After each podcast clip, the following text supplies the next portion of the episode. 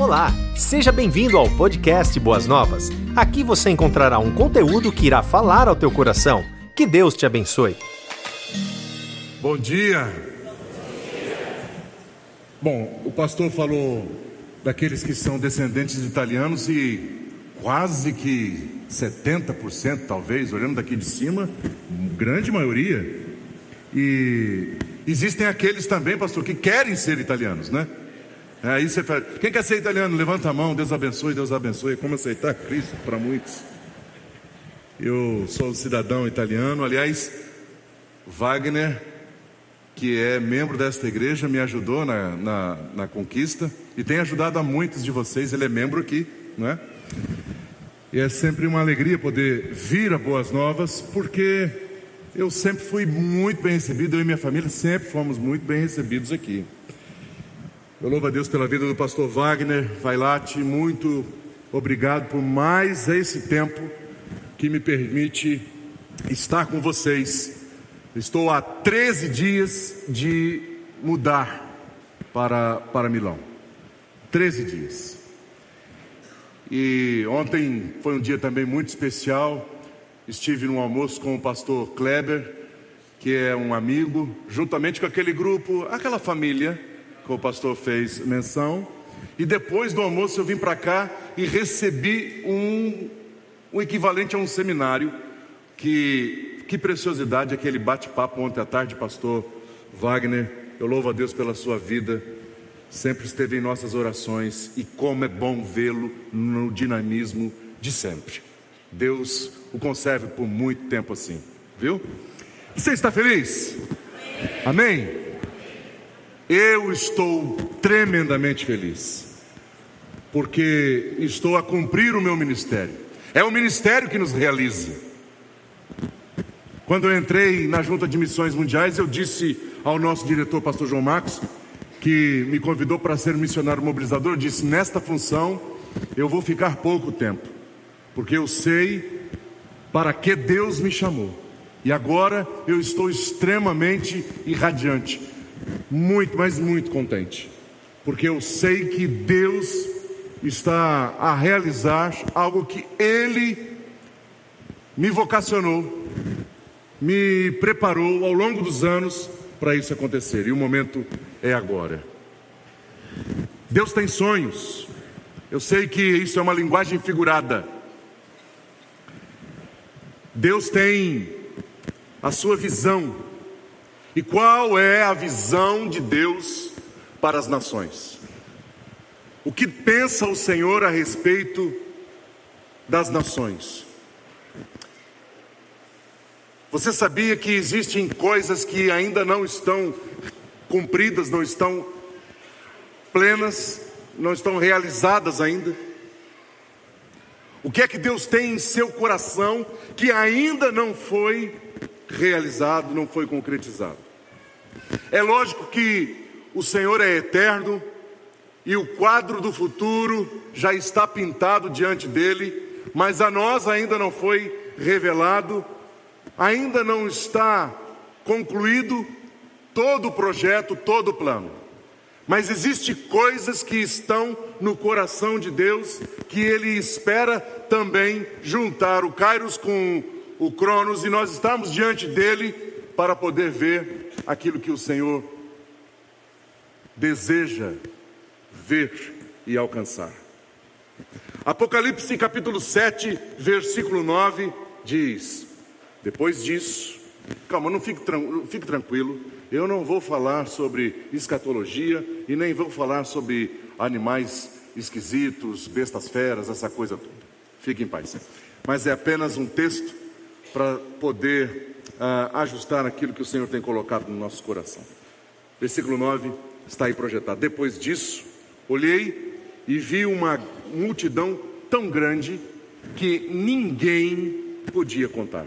Eram de todas as nações, tribos, raças e línguas. Estavam em pé diante do cordeiro, vestidos de roupas brancas, e tinham folhas de palmeira nas mãos. Veja, é o texto bíblico que está dizendo, não sou eu, não tem nada a ver uma coisa com outra, mas está no texto bíblico, eu, paciência. roupas brancas, palmeiras, folhas na mão, etc. Mas o que esse texto tem a ver? Esse é o retrato, é a visão de Deus lá na frente. O Senhor espera ver uma multidão incontável. Há traduções que colocam multidões incontáveis diante dele. São os salvos, aqueles que são que foram redimidos, que foram lavados pelo sangue de Jesus Cristo.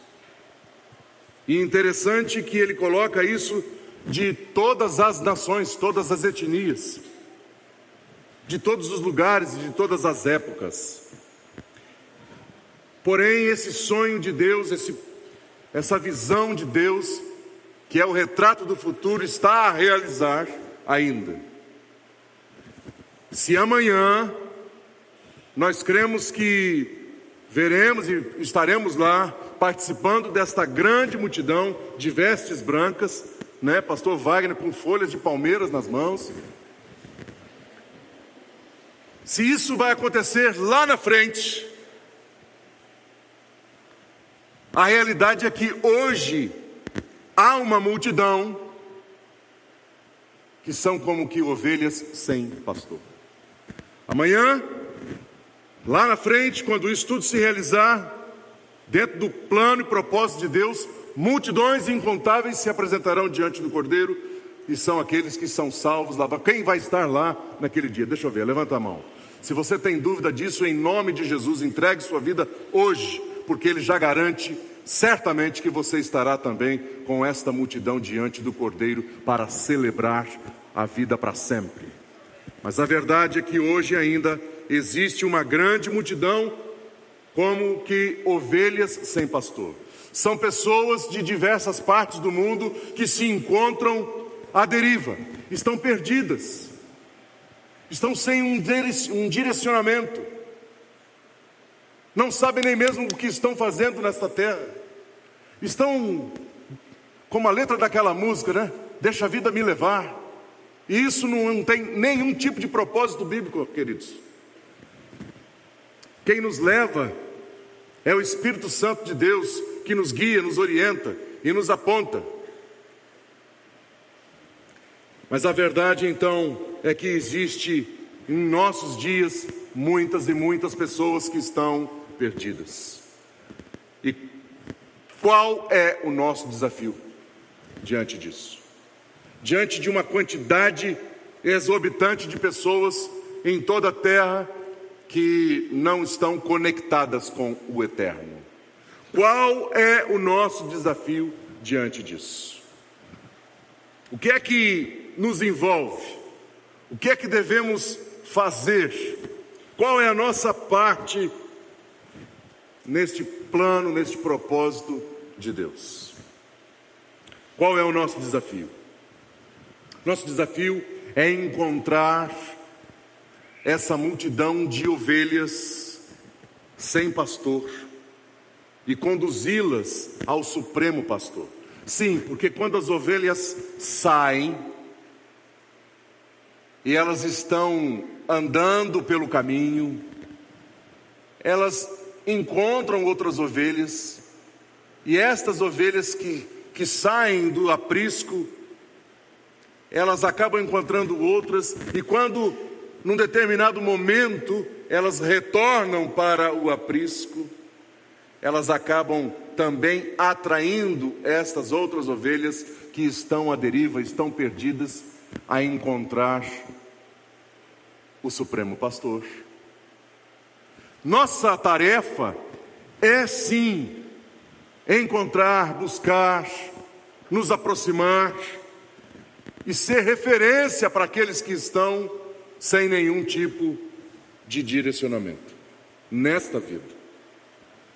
E deixar que o pastor as cuide de uma forma que sejam transformadas. Mas nós temos uma tarefa, nós temos uma participação muito importante que o Senhor quer, sem dúvida nenhuma, que nós estejamos atentos a isso. Agora, olhem para mim, rapidamente, solte o seu celular, solte seus, suas mãos, e aponte, eu quero ver, eu vou dar uma olhada geral, e eu quero que você aponte imediatamente na minha direção, estendendo o seu braço e apontando o seu indicador. Rápido comigo, olha aqui, ó. E assim, aqui. Olha, seu indicador, o seu indicador, o seu indicador, o seu indicador. Que coisa faz. Mamma mia. Questo, este aqui é o indicador. Beleza? Este é o indicador. Ok? E o que, que tem a ver isso? Tem a ver que quando nós pensamos em missões transculturais, às vezes vem à nossa mente aquilo que já foi trabalhado durante longo tempo de maneira eficaz. Por exemplo, quando você pensa em missões transculturais, quando você pensa em missões fora do país, qual é o povo, qual é a etnia, qual é o continente que primeiro vem à sua mente? Vai. África, mas uma voz só. Algum problema nisso? Nenhum. Campanhas foram feitas, muito bem feitas no passado, que estão inculcadas em nossa mente e nós somos sensibilizados a participar da obra missionária, porém, não são só os africanos que estarão diante do Cordeiro naquele dia. E nós não podemos, em hipótese alguma, confundir obra missionária, todo o propósito missionário com ação humanitária. Ação humanitária, ajuda humanitária, não é porque eu sou um cristão que devo participar. Isso deve-se ao fato de eu ser um ser humano e perceber aquele que é desfavorecido e, como ser humano, ver aquele que é necessitado, o meu semelhante, eu tenho que estender a mão. É parte da, da, do meu caráter como ser humano de notar aquele que está sofrendo e ajudar. Claro que, como cristão, nós temos mandamentos bíblicos, ordem do Senhor, para poder fazer isso aqui, ali e lá. Mas isso existe inclusive iniciativas e parcerias que nós temos, inclusive com o poder público, que podemos ceder nossos espaços, nossas estruturas e, e oferecer de alguma forma, como esta igreja faz ao longo da sua história, né? Que eu ouvi do pastor Wagner ontem, inclusive. E isso é muito razoável porque a igreja torna-se relevante, ela participa e ela ajuda, ela cumpre uma tarefa, mas nós, como igreja do Senhor Jesus, no Brasil, não podemos, em hipótese alguma, pensar que estamos fazendo missões atendendo uma das vertentes. Porque existe uma outra parte que, se nós não observarmos, ninguém irá fazer, nem esse, nem qualquer outro governo, porque compete somente a nós, que somos do rebanho do Senhor. Porque o Senhor entregou a nós tal tarefa. A evangelização que vai envolver todo o discipulado, todo o cuidado com o homem todo, isso não depende de nenhum outro grupo, senão a cada um de nós como igreja de Jesus Cristo. Temos que ter um equilíbrio de mandado cultural e mandado evangelístico, ou seja, aquilo que nós fazemos com as nossas ações de ajudas humanitárias e também na, na, na questão do discipulado, do incentivo à Escritura Sagrada, a poder levar as pessoas a conhecer de fato Jesus, o Senhor da palavra de Deus. Isso compete só a nós. Portanto, o Senhor tem planos e propósitos para todas as nações, não só para um setor, não só para um lugar. E é ótimo vir num lugar onde as pessoas elas fazem já, já tem uma história, já tem uma herança nisso. Com todo respeito e permissão, eu quero colocar esta bandeira aqui para que você possa orar por ela orar pela, pela nação que aqui representa esta bandeira. A Itália é um lugar que precisa ser observado por todos nós, meus irmãos. Sim, precisa ser observado por todos nós. Como vamos alcançar os italianos? Os italianos fazem parte do plano de Deus. O que é que nós conhecemos da Itália? O que é que nós sabemos da Itália? Sim, É um dos lugares mais lindos do mundo. Na minha visão, o mais lindo. Você tem direito de discordar, mas você sabe que eu sou suspeito para falar sobre isso.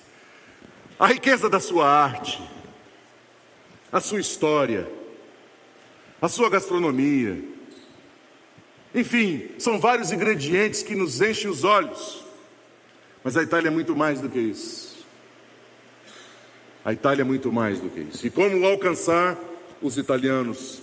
Porque eles fazem parte do plano de Deus, do propósito de Deus. E nós não podemos perder esta geração.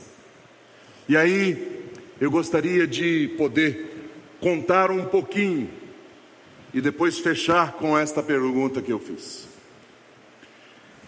Tem uma imagenzinha aí que mostra este, este que aqui está, quando garotinho, quando pequeno.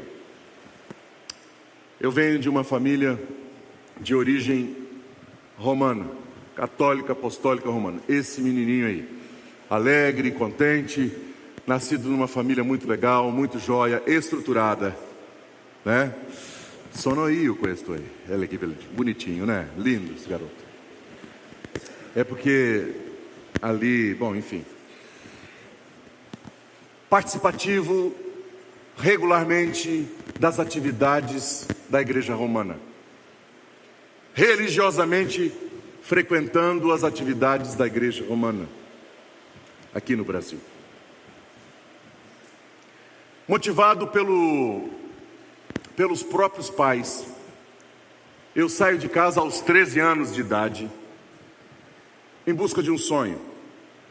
Eu sei, você vai olhar para mim, vai dar risada inclusive, mas eu já estou acostumado. Porque eu, eu saio de casa, a realização do sonho era de ser um jogador profissional, um atleta profissional de futebol. E fui. Eu fui jogador de futebol profissional.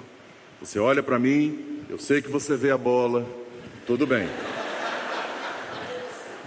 Mas não me chutem. Eu era um craque, eu comia a bola. Essa é uma expressão no futebol. Eu comi e ela está aqui, não fez digestão. Mas, meus irmãos, eu fui um atleta profissional e neste lugar, nessa foto aí, é no Paraná.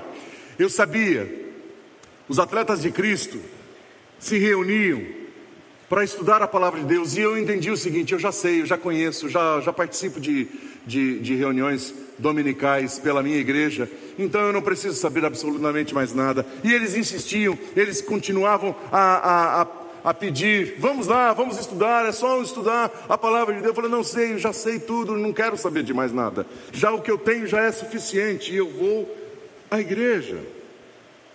Mas com oração e com insistência, aqueles colegas um dia ganharam e eu fui participar e nunca mais deixei de lado as Escrituras Sagradas. Passei a estudar com aquele grupo e fui conhecer Jesus de um jeito diferente, ao ponto de entregar a, ao Senhor a minha própria vida. Porém, eu sabia que o dia que eu toma, tornasse pública aquela decisão, eu teria problemas na minha casa. E a foto que você viu aí é no Paraná, no lugar onde eu fui batizado, em Bandeirante, no Paraná. Aquela foto é, é, é de um jogo que nós tivemos. Não, antes, por favor. Esta. E eu estava ali. Ah, isso foi perto do dia do meu batismo. E quando eu fui batizado, eu levei quatro anos, Pastor Wagner, para poder publicar que eu tinha entregue a minha vida a Jesus Cristo. Quatro anos. E quando eu sou batizado numa quinta-feira, na sexta-feira, eu sou chamado à sede do clube e ali, junto com o pastor que estava lá, é, com o grupo dos atletas, celebrando o que tinha acontecido na noite anterior. Então ele diz para mim assim, Cleverson, é, pessoal, o diretor está chamando você à sede. Era para encerrar o contrato. E o pastor me disse assim: vai, meu irmão, porque agora começou a sua tarefa. Então eu sabia eu fui dispensado ali, eu fui dispensado duas vezes de clubes de futebol profissional. A primeira delas por um treinador com práticas homossexuais. Naquele momento a visão dele era que teria que eliminar o líder dos atletas de Cristo daquele lugar para não é, para poder dominar os outros atletas. Esta era a visão dele. Eu fui mandado embora pelo nome de Jesus Cristo. Ele disse: Você não está aqui para fazer outra coisa senão para jogar bola. Você não veio para cá para rezar, segundo ele disse. E a outra vez foi por conta também do nome do Senhor. Eu estava machucado e aí o treinador entra na sala e diz assim: Você tira a tala do seu dedo porque você vai para o jogo amanhã em Curitiba, no Couto Pereira. Eu falei, professor, eu não tenho condições. Os atletas estavam na sala, aliás, no meu quarto, porque é, é, eu tinha um carinho pelos, pelos colegas, do, dos colegas. E o professor então disse assim: Você tira a tala porque você vai para o jogo. Eu falei, professor, eu não tenho condições. Ele disse: Deixa eu ver. Eu tiro a tala, o dedo inchado. Eu falei: A primeira bola que bater aqui será substituição. E aí ele disse assim: Mas você não é crente? Eu falei: Sou. Falou, então, onde está o seu Deus que nessa hora não pode te ajudar?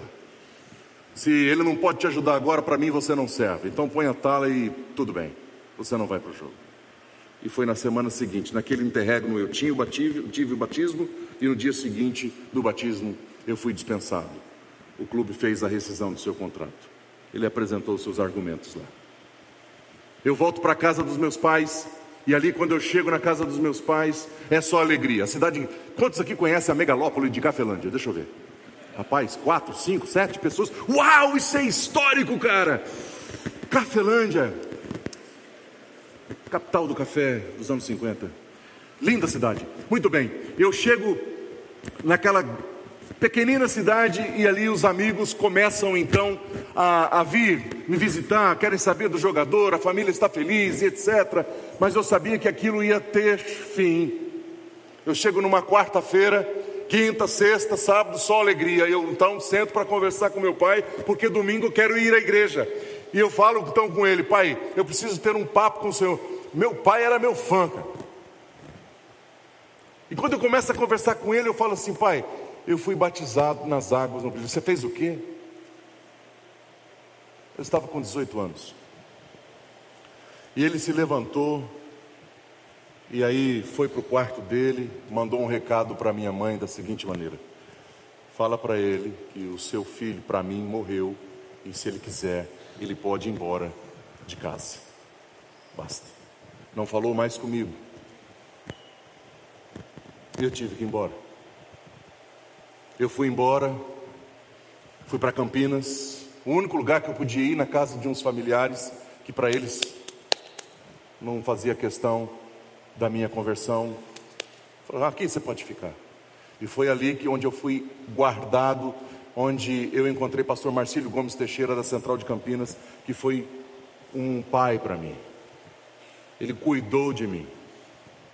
Dali, Marcílio me, me, me incentiva quando eu rompo com, com o futebol profissional, eu tomo a minha decisão, já sabendo aquilo que Deus gosta, que queria que eu fizesse.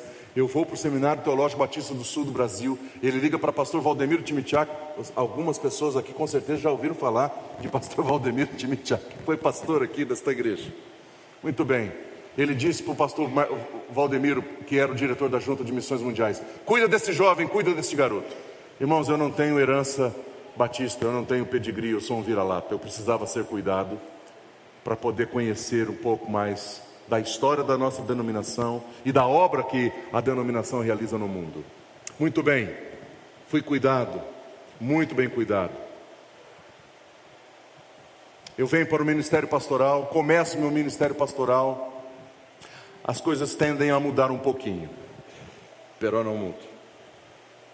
Meu pai continua firme naquela dureza dele. Mas minha mãe, Deus já estava a trabalhar. E aí eu começo meu ministério no interior de São Paulo e vou a Cafelândia para poder batizar a minha mãe em 2002. Ela tomou a decisão em 1999, mas não podia frequentar a igreja, veja, porque não era permitido. Mas um dia é, meu pai, meu pai a viu chorar, chorar, chorar, e ele encosta e fala assim: Você quer ser batizado? É isso, tá bom, eu permito que você vá. E ela, feliz da vida, quer que meu filho me batize. E eu começo então o ministério batizando a minha mãe. Você deve ver essa foto aí, esta é minha mãe. Em 2002, quando eu a batizei. A minha mãe vem falecer em 2009, 10. Mas eu comecei o meu ministério ali. Batizo a minha, batizo a minha mãe em 2002, ali batizo a minha cunhada, minha única cunhada, minhas duas únicas sobrinhas, e Deus começa a agir de um jeito diferente em toda a minha casa. 2006, eu vou batizar o meu único irmão de sangue. Ali está. Meu irmão era duro na queda. Pensa num cara duro na queda, duro na queda. Deus, eu também era, mas Deus alcançou o coração dele. E ele se transformou num tesoureiro. Não sei se isso, tesoureiro da primeira igreja batista de Cafelândia. Eu não sei se o fato de se tornar é, tesoureiro foi boa coisa, mas enfim, ele participou do, do trabalho da igreja e é um dos líderes lá. E aí, meus irmãos, em 2019 eu batizo a minha filha, Sâmia, que você vai ver aí uma foto, minha única filhinha de é, hoje 16 anos, está ali a Sâmia e tem uma outra foto, a alegria dela saltitando dentro do batistério quando eu a batizo. Alegria para vocês que são pastores, que batizaram seus familiares, sabem o que isso significa. Muito bem. Deus está a trabalhar no meu coração. Eu indo à Itália com alguma regularidade e Deus falando no meu coração: sua hora vai chegar, sua hora vai chegar.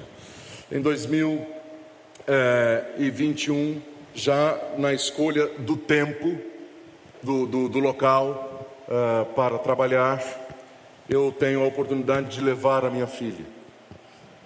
E aí, essa cidade, a Mota de Livenza, a província de Treviso, no Vêneto, no norte da Itália. E eu levo a minha filha para ela conhecer a raiz da minha família Bigarã.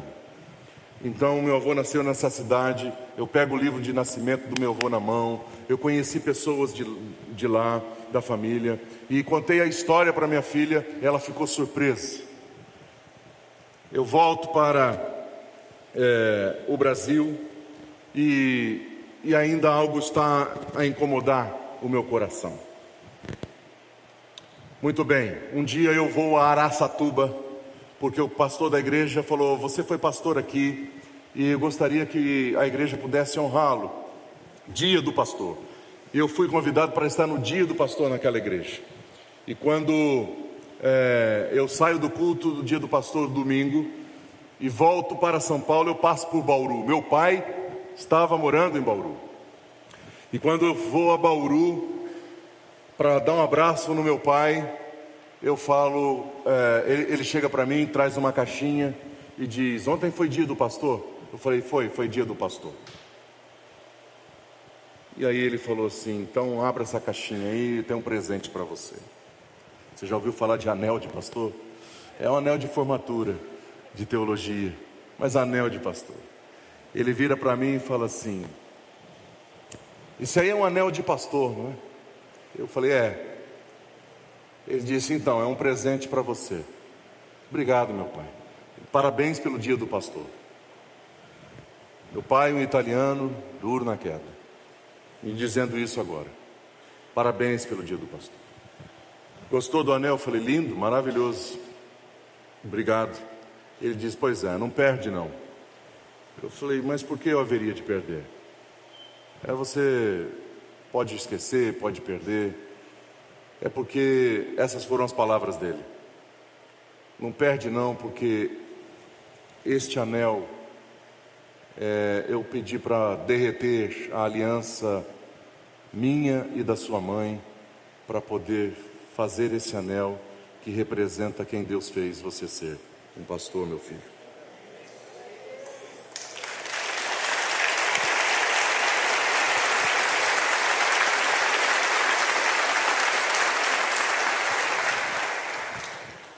Você sabe como eu recebi aquilo? Com um pedido de perdão. Ele é um italiano. Difícil. Foi o gesto dele de pedido de perdão do que tinha acontecido anos atrás. Deus estava trabalhando de um modo silencioso no coração do meu velho pai. Ele tem 80 anos hoje. Há dois meses de ir embora para a Itália. Eu incomodado, meu coração incomodado, eu falo com minha esposa. Eu falo, Dani, eu preciso ir a Cafelândia, eu vou passar uma semana com meu pai. Eu estou a deixar tudo, prestes a completar 50 anos de idade. Eu vou deixar tudo que nós construímos nesse país, eu vou deixar tudo para trás. E nós vamos investir nossa vida num lugar onde a gente vai começar do zero, a gente vai começar tudo de novo. Mas eu estou incomodado porque o meu pai ainda resiste, apesar de já ter reconhecido quem sou e o que Deus fez eu ser. Mas eu falei para ela: eu vou fazer uma imersão com ele. Eu chego em Cafelândia e falo: pai, eu vim passar uma semana com o senhor aqui. Ele dá ótimo.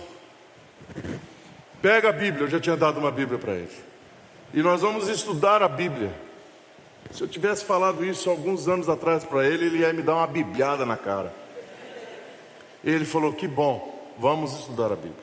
Eu levei aquele material conhecido, né, o que é, é, dos primeiros passos, e ali eu faço com ele uma primeira lição. Eu fui para fazer um intensivão com ele. Chamei meu irmão, agora você vem para cá depois do seu trabalho, fecha a gráfica e vamos para lá, para a casa do pai, nós vamos fazer um, um estudo bíblico com ele. E o primeiro estudo bíblico, pastor, quatro horas. Você fala, pastor, você é louco. O homem não lê nada, você pega quatro horas de estudo bíblico, seu pai, você vai matar o homem. Mas não foi por mim, irmão.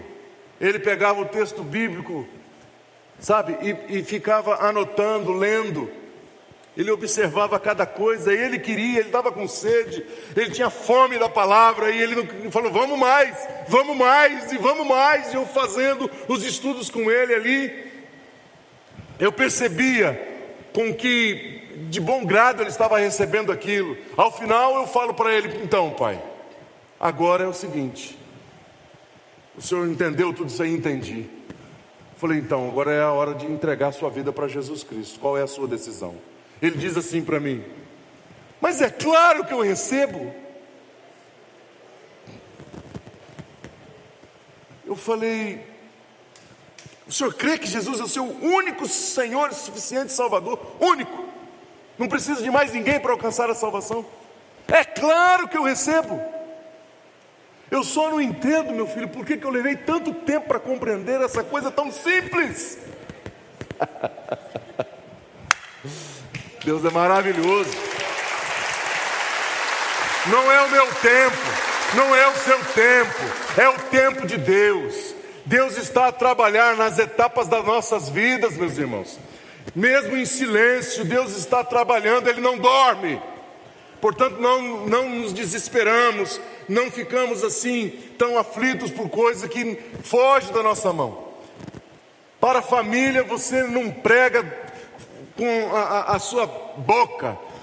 Não adianta, eles conhecem seus defeitos, sabem das suas limitações, prega com a sua vida, com o seu testemunho. Ao longo do tempo, eles estão a observar que aquilo que você fez, a decisão que você tomou, realmente é para valer, é algo que glorifica, que dignifica o nome do Eterno, e Deus está a mostrar, porque esta é a Bíblia que ele está lendo ao longo dos anos a nossa vida. Ele no segundo encontro, segundo dia, mais quatro horas, no final daquele segundo dia, eu já estava praticamente acabando ali os estudos de uma semana. Ele vira para mim e fala assim: então, pois é, e quando é que eu vou ser batizado? Eu falei, oh, aleluia. Eu falei, então eu vou falar com o pastor da primeira igreja batista de Capelândia. Eu ligo para o pastor Eber e falo: olha, aconteceu essa situação. Ele falou assim: então vamos marcar o batismo. Sabe quando marcou o batismo? 12 de junho mês passado. Você que é um, um crente atento, sabe qual foi dia 12 de junho desse, desse ano? Você também. Oh, essa igreja é show, cara, porque eu faço essa pergunta em alguns lugares, a pessoa, dia dos namorados, tá, tá bem, é verdade. Mas vocês de prima já disseram, dia do pastor, parabéns. Exatamente isso. Dia do pastor, eu volto a Cafelândia para batizar meu pai. Tem a foto aí do meu pai. 80 anos sendo batizado, numa alegria só. A transformação que Deus fez na vida dele. Deus me deu a honra de batizar toda a minha casa. Eu batizei toda a minha família no meu ministério. Todos da minha casa foram batizados por mim. Isso é uma honra para mim. Eu fecho um ciclo. É como se agora Deus estivesse me empurrando e falasse: Meu filho, agora vai, vai, porque eu já cuidei do seu coração em 2018, quando você infartou. Agora eu já cuidei de todos os da sua casa. Agora vai, vai. Porque se Deus mudou o coração de um italiano de 80 anos, eu sei, levaram 34 anos, eu aguardei 34 anos pela decisão do meu pai mas ela chegou. Aí está o dia do batismo, o abraço que ele me dá e a família ali reunida quando ele recebe o certificado de batismo. Ele tem lá o certificado e, e ostenta com, com alegria a decisão, o marco do dia que ele foi batizado. Eu quero dizer para você o seguinte: você que tem orado pela sua, pelo seu cônjuge, você que tem orado pelos seus netos, pelos seus filhos, não desista. Não desista, não desista. Ore, ore e dê testemunho para valer. Ore, ore e dê testemunho de verdade. Não importa se você passou por um fracasso na sua vida, mas fracassado você não é, porque o Senhor te sustenta a encarar a adversidade em todo o tempo. No meio da adversidade, Ele está ali com você, porque Ele é fiel. A promessa dele é de estar com você em todo o tempo, no vale, em dias que são claros e em dias escuros. O Senhor te sustenta portanto, não desista dos seus familiares, não desista daqueles que estão longe, eles serão alcançados em nome de Jesus, para a glória dele. Eles estarão também diante do Cordeiro naquele dia, eles estarão diante do Eterno, com folhas de palmeira.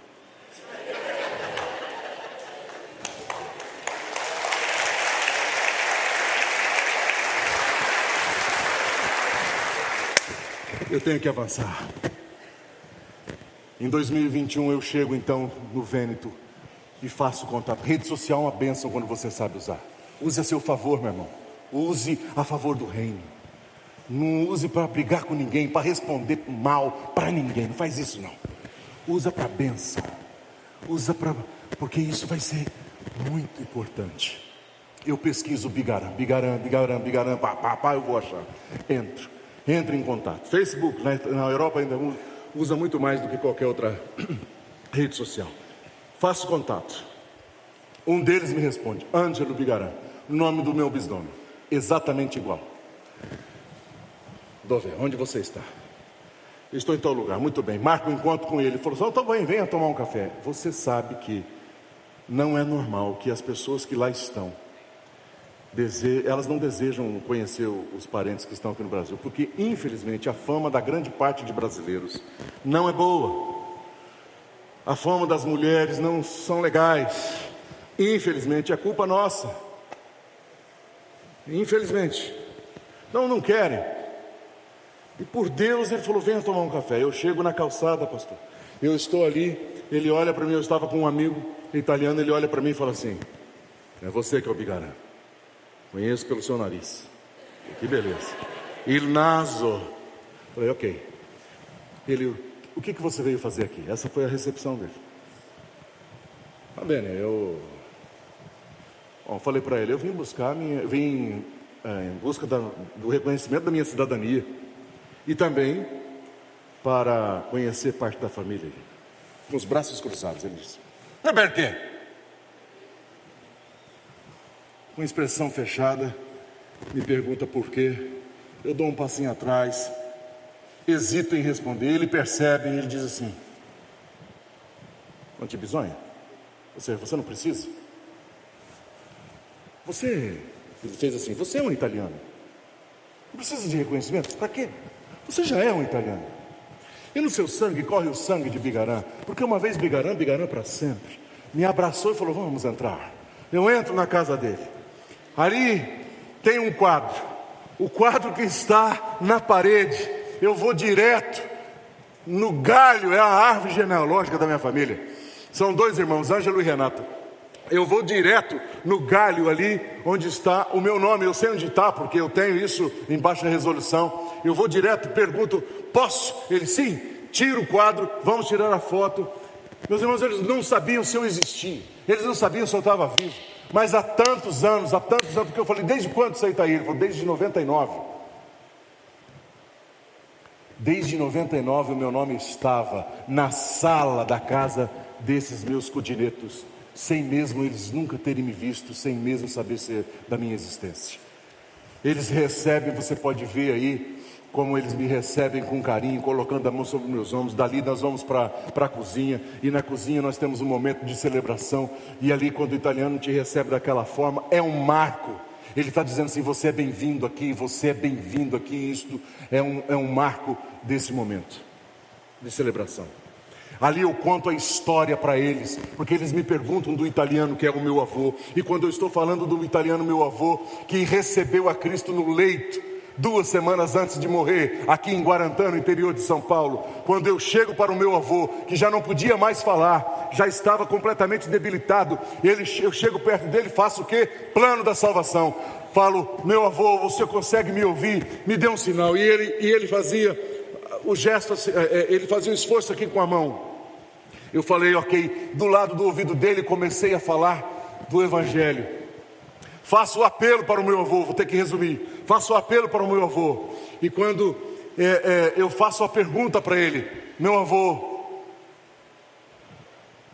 crê naquilo que eu estou dizendo, que Jesus Cristo é o seu único Senhor e Salvador pessoal. Me dê um sinal, se o Senhor está entregando a sua vida, não importa a vida que já passou, é agora nesse momento que o Senhor te alcança, crê que Jesus é seu Senhor e seu Salvador pessoal, me dê um sinal.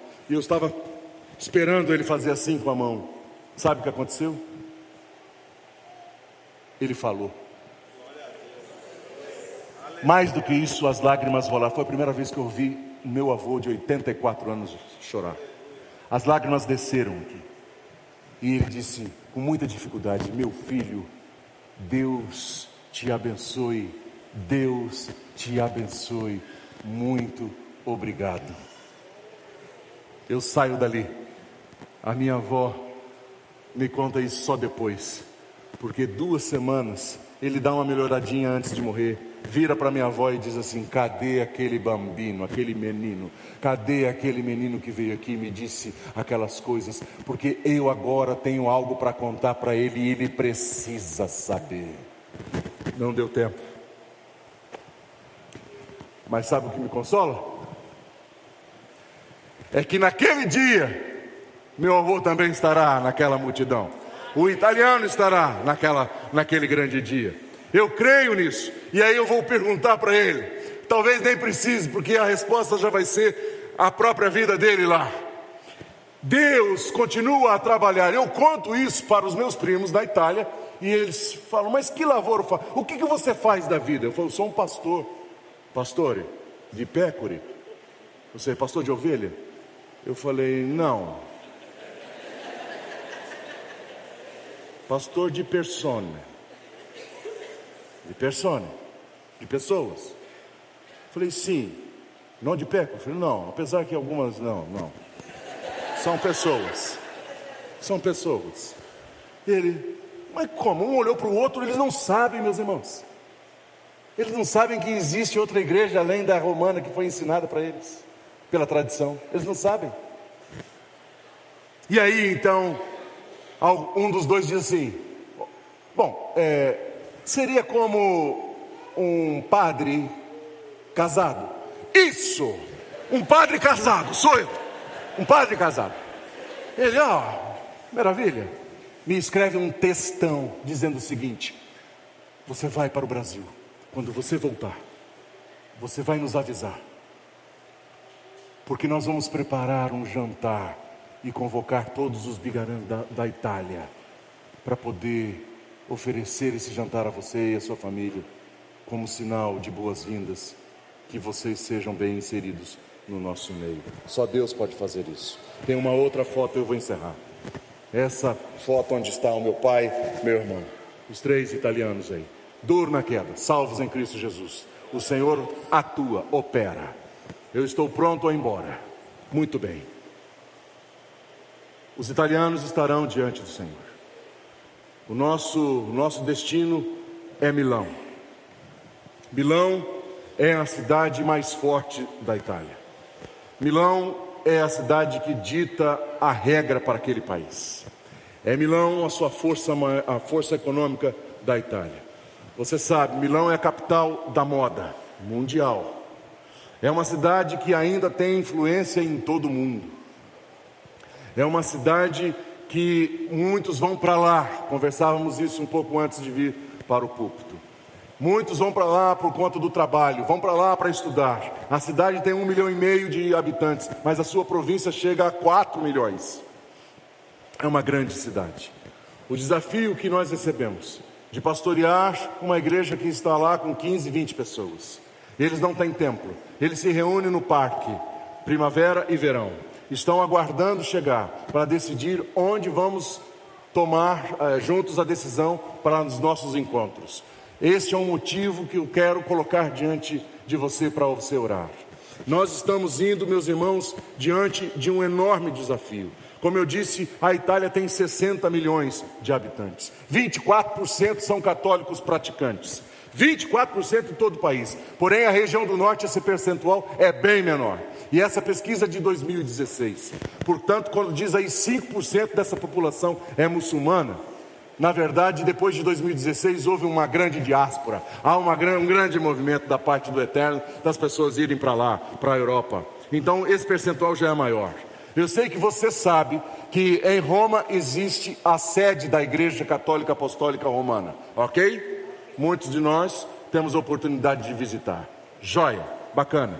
Talvez muitos não saibam que é na mesma Roma onde se encontra a maior mesquita dos muçulmanos. O maior templo dos muçulmanos de toda a Europa também se, se instala na Europa. Sabe por quê? Porque os muçulmanos não entram para brincar. Eles não estão lá para turismo, eles não estão lá a passeio, eles estão lá com um propósito. Nós não queremos perder esta geração. Nós temos por um, um, um, dever diante do Senhor, de investir a nossa vida para alcançar aquelas pessoas.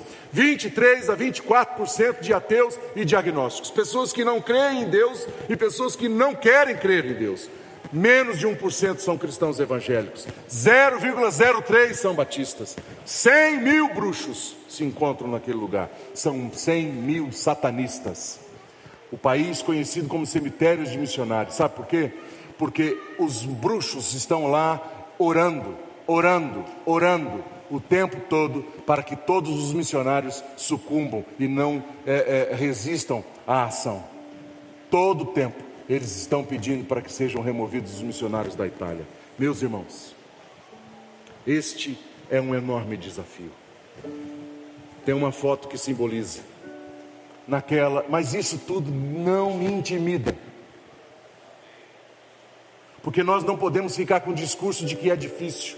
Eu tenho orado e peço para que você ore. Ah, o pastor falou aqui, olha, você que passará por Milão vai, ser bem recebido, vai ser bem recebido. Então, o primeiro ponto, já ore pedindo a Deus para nos dar uma para que nos dê uma casa grande, porque a gente gosta de receber pessoas. Eu sou extremamente relacional. Eu gosto de gente, eu gosto de povo, eu gosto de estar no meio das pessoas. Eu não vou para me afugentar. Eu não vou para ficar com um discurso de que é difícil, de que é complicado porque isso nós já sabemos. Agora eu sei que quem está enviando, quem está mandando, e é nesse tempo que o Senhor quer. Eu quero levar você comigo no meu coração, sabendo que você está disposto a orar. Pelo menos um minuto, um tempo do seu dia. Não ore só hoje por nós. Ore, ore pelo desafio que nós temos. Porque naquela multidão daquele dia, nós queremos ver também italianos. Dio vi benedica sempre. Aspetto tutti voi a casa nostra. Loda Dio. Deus seja louvado. Não esqueçam em suas orações de nós, porque nós precisamos muito do fortalecimento de uma igreja. Quando eu olho um público desse aqui, meu Deus, eu estou a sonhar. Imagina plantar uma igreja e um dia poder despedir para estar diante da multidão naquele dia com o Senhor, mas deixar uma igreja que se multiplica, que é relevante no seu contexto, que é presente para a glória de Deus. Eis aí Milão, alguma foto para simbolizar esta cidade. Diante de tudo que você ouviu, qual é a sua posição? Ore por essa cidade, ore pela família e vai encerrar com esta foto, para que você lembre de nós. Você ouviu o podcast Boas Novas? Venha conhecer a nossa igreja. Estamos localizados na rua Marechal Malé 611, Parque de Vila Prudente, São Paulo. Esperamos por você!